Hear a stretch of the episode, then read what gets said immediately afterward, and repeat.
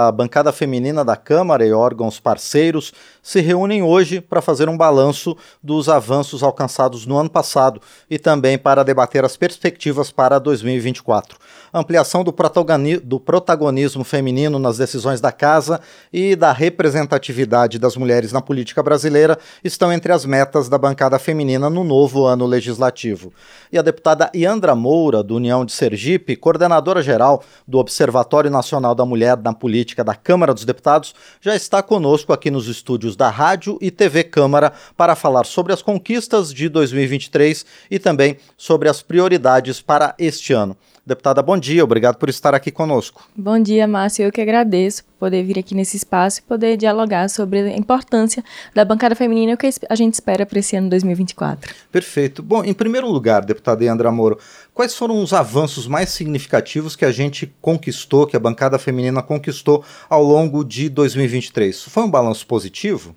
Sim, acredito que sim. Uma bancada feminina que já inicia o ano, né, é o ano legislativo, sendo a maior de todos os tempos, apesar de sermos só 18%, né, dos 513 deputados. Mas sim, acredito que sim, porque nós conseguimos várias datas que nós conseguimos aprovar é, projetos relacionados às mulheres, em especial, eu cito aqui o dia 6 de dezembro, que foi um dia de mobilização dos homens para aprovar projetos que, vi, que, que realmente vislumbrassem a defesa dos direitos das mulheres e meninas relacionados à violência. E nós conseguimos aprovar 14 projetos de lei nesse dia que realmente acolhem essas mulheres e crianças que sofrem violência, tá?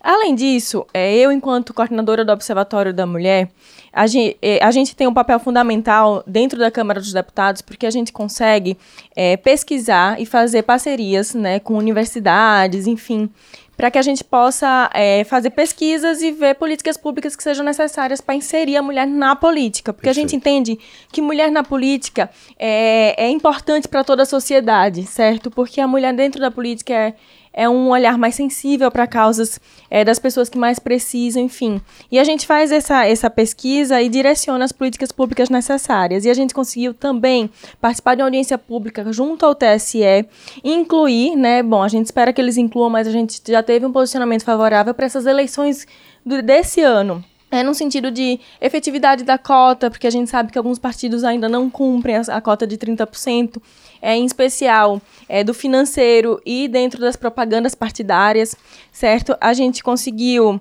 é, avançar no sentido de que a gente consiga, é, dentro, u, utilizar as verbas que são para a campanha para algumas mulheres que sofrem é, é, é, violência durante a campanha, certo? Que tem a sua vida é, meio que colocada em risco durante a campanha eleitoral, que elas consigam usar para que elas possam realmente ter a segurança privada delas. E também algumas mulheres que têm seus dependentes né, que vão comprovar que tem pessoas dependentes, sejam pais que já estejam idosos ou crianças, também possam usar esses recursos para cuidar dessas pessoas. Porque quando a mulher vai para a política, ela se ausenta de casa. E a mulher é isso, né, Márcia? A mulher é dona de casa, a mulher é, gera emprego e renda, gera renda para sua família, a mulher cuida da família, enfim. E a mulher, quando vai para a política, deixa muitas coisas dessa um pouco de lado, porque a gente não consegue, quando a gente ingressa na política, dar conta de tudo, porque você sabe que o ano eleitoral é um ano muito complexo e cheio de atividades. Então, a gente conseguiu é, com, compartilhar com o TCE é, essa nossa indignação de que a mulher não pode, muitas vezes a mulher não tem recurso financeiro suficiente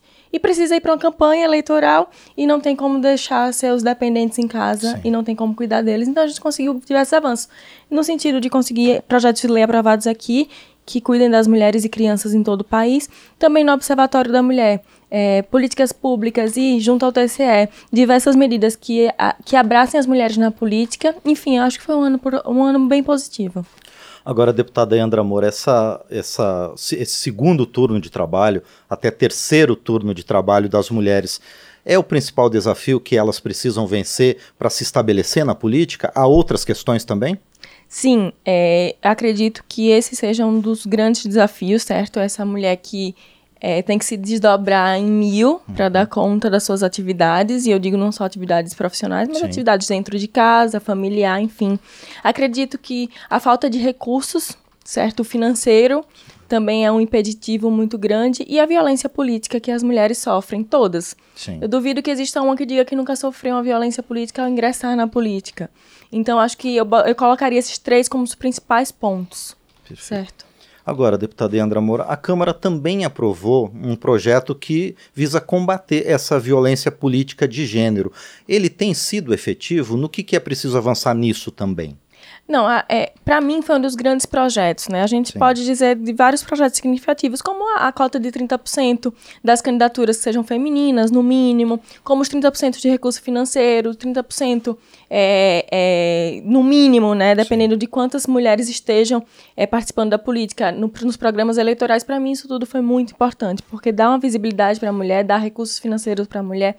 É, mas o mais significativo, com certeza, é combater a violência política de gênero, né? E foi um dos mais significativos. Acredito que a gente tem muito a que avançar e a gente tem debatido isso no observatório é, para que a gente possa é, apresentar o que seria o ideal, né? A gente sabe que está longe disso. Pois é. E ainda mais agora, deputada Andra Moura, como a senhora comentou na sua primeira resposta, sobre as eleições municipais, né, que vão renovar as câmaras de vereadores em todo o Brasil. E a gente sabe que perto de 20% dos municípios do Brasil não tem uma mulher né, nas câmaras de vereadores. Qual é a perspectiva para isso? É possível ampliar a participação feminina a partir da base da política, que são as câmaras? Márcio, eu vou até respirar fundo, porque na verdade, ano passado a gente debateu muito e isso foi um foi algo que quem trouxe à tona foi a deputada Soraya Santos do Rio de Janeiro, tá? É, para a gente poder ter cadeiras efetivas para as mulheres, e não especial aqui no Parlamento Federal, porque é, mas principalmente voltado para as câmaras de vereadores, Ótimo. né? Porque a gente entende da necessidade de ter mulheres em todos os espaços de poder e decisão. É, e as câmaras de vereadores do nosso país, principalmente dos municípios mais longínquos, não existem, a, não existe a participação feminina. Então a gente debateu muito sobre é, é ter pelo menos no mínimo 12%, 10%, e a gente foi avançando 15, 20% para que a gente possa resguardar essas cadeiras efetivas para as mulheres. Não avançou, a gente teve diversos empecilhos para isso, mas foi um projeto visando principalmente as câmaras de vereadores. Isso seria muito efetivo, sim, porque garantiria a vaga de mulheres, tá? A gente não avançou nesse sentido. O que, que a gente espera que, que acolha essas mulheres nas câmaras de vereadores nessa eleição 2024? Que as leis que já existam, porque não tem mais como vir leis novas, porque não tem o período, o lapso temporal Sim. necessário mais. A gente tentou aprovar a mini reforma eleitoral esse ano que passou, mas o Senado é, não deu seguimento, então a gente fica realmente esse ano 2024 com as leis que já existem. É que os 30% sejam efetivos, que não existam é, candidaturas laranjas, que os partidos políticos respeitem é, essa cota de verdade, mas que muito mais importante que respeitar essa cota, eu acredito que é esse período que a gente está agora, que sejam partidos políticos que acolham essas mulheres agora, que tragam mulheres para dentro do partido político e vejam qual é, qual é, qual é a necessidade. Você vê, as mulheres que estão na Câmara de, de, de, de, Deputados, a gente tem, por exemplo, uma assessoria técnica muito boa, uma assessoria de mídia, mas essas mulheres que vão se candidatar para eleição é, de Câmara de Vereadores, muitas vezes não têm esses recursos financeiros, Sim. então que eles acolham e vejam as necessidades dessas mulheres, que são as mais diversas possíveis. Acredito que é, uma fiscalização realmente efetiva do TSE, e foi isso que o Observatório veio trazer nessa, nessa audiência pública, dos programas eleitorais, se está sendo cumprida essa cota mesmo, porque muitos não cumprem e a, e a mulher não tem como estar na frente da televisão no meio de uma, no meio de uma campanha eleitoral vendo se foi cumprido o tempo estabelecido para essa que os, o, que os recursos financeiros para as mulheres não cheguem no final da campanha, porque a gente existe uma cota para as mulheres, certo? No mínimo 30%, porque é o mínimo de candidaturas, mas se existirem mais candidaturas, que sejam é, tão igual quantas candidaturas existirem. Mas a gente sabe, e tem muitos relatos, principalmente no observatório, a gente chega com essas pesquisas, que muitos desses recursos chegam no final da campanha. Sim. O que, é que a mulher vai fazer com recurso financeiro faltando 15 dias para a eleição? E, toda, e, toda, e todos os 45 dias que antecederam, certo? Então é muito complexo isso, que os partidos políticos realmente cumpram é, com o financeiro da mulher e que seja estabelecido num prazo que realmente a mulher possa cumprir com a, as suas obrigações dentro da campanha eleitoral. É, acredito muito nisso, acredito que a gente combatendo a violência política, que para mim é o grande cis da questão, é, que seja efetivo mesmo. Como a gente diz, a gente tem feito pesquisas para que a gente possa entender como seria o mais efetivo para isso, porque a gente entende que foi uma lei importante, mas que a gente ainda precisa avançar em diversos pontos. É, combater a violência política né, né, na campanha, porque isso intimida muito as mulheres. Eu acredito que esses fatores, é, como eu disse, com as leis já existentes, porque a gente tem que trabalhar com o que existe agora, que não tem mais o lapso temporal para novas leis, para essa campanha de agora, a gente consiga é, ampliar o número de mulheres na, nas câmaras de vereadores. Perfeito, deputada Andra Moura. Esse é um trabalho que o Observatório Nacional da Mulher na Política, aqui da Câmara, que a senhora coordena, tem feito não apenas nas câmaras, junto às câmaras de vereadores, mas também junto às assembleias legislativas, né? Esse trabalho já tem rendido frutos, deputada? Com certeza, a gente tem é uma parceria muito forte com o Instituto Algiras e com a, agência francesa, recursos internacionais que chegam e que a gente consegue incluir em diversos projetos Brasil afora, seja nas assembleias legislativas que consultam para a gente, é, porque a gente consegue, a gente coloca os projetos aqui na Câmara Federal, tudo bem, mas muitas assembleias vêm querendo saber dessas pesquisas, é, quais são os projetos que podem ser aplicados a nível estadual e a gente sempre direciona e a gente tem conseguido grandes êxitos a nível estadual também. Perfeito. Bom, e essa reunião de hoje vai ser para discutir esses temas e também traçar uh, os planos, as, as metas para esse ano de 2024. Isso. A gente já pode antecipar alguns, deputada? É, sim. Enquanto coordenadora do observatório, porque nós temos outras coordenadoras sim. de outras, outras áreas, né? A Soraya e a Benedita vão apresentar os planos é, dentro da Secretaria da Mulher e da Procuradoria da Mulher.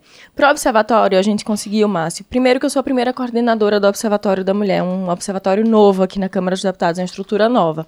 Nós conseguimos e nós fizemos um planejamento estratégico esse ano 2023 de planos a cumprir não só para 2024, mas também focado em 2024. A gente conseguiu obter um grande êxito no finalzinho do ano, que foi com orçamento. O Observatório da Mulher na Política não existia orçamento, era bem irrisório. A gente conseguiu é, um conjunto com a, a a Comissão das Mulheres, certo? Sim. E agora a gente tem, tem um orçamento próprio, porque graças à força das mulheres a gente conseguiu. Então a gente já tem parcerias é, em diversas universidades, certo? Seja é, no Rio de Janeiro, até mesmo no meu estado de Sergipe, representando o Nordeste, nos mais diversos, é, nas mais diversas regiões do país, a gente vai ter é, pesquisas é, bancadas pelo Observatório do Mulher Mulher na Política que visem o ingresso de mais mulheres na política, certo? E o combate à violência das mulheres é, que as mulheres sofrem quando estão dentro da política e quando decidem ingressar na política. Então, é, eu acredito que esse é o grande X da questão, as parcerias que o Observatório vai conseguir fazer para transformar em políticas públicas no futuro breve. Perfeito. Nós conversamos então com a deputada Yandra Moura, do União de Sergipe, ela que coordena aqui na Câmara dos Deputados o Observatório Nacional das Mulheres na Política. Deputada, eu quero agradecer mais uma vez por sua presença aqui no painel eletrônico e quero desejar muito sucesso à senhora e a toda a bancada feminina eh, na defesa dos direitos das mulheres de todo o Brasil e da maior participação das mulheres na política também. Obrigado, deputada. Obrigada, eu que agradeço o espaço, Márcio, a todos do painel eletrônico e que Deus abençoe esse novo início de, de ano legislativo. Perfeito. Esta foi a deputada Yandra Moura, do União de Sergipe, aqui conosco no painel eletrônico.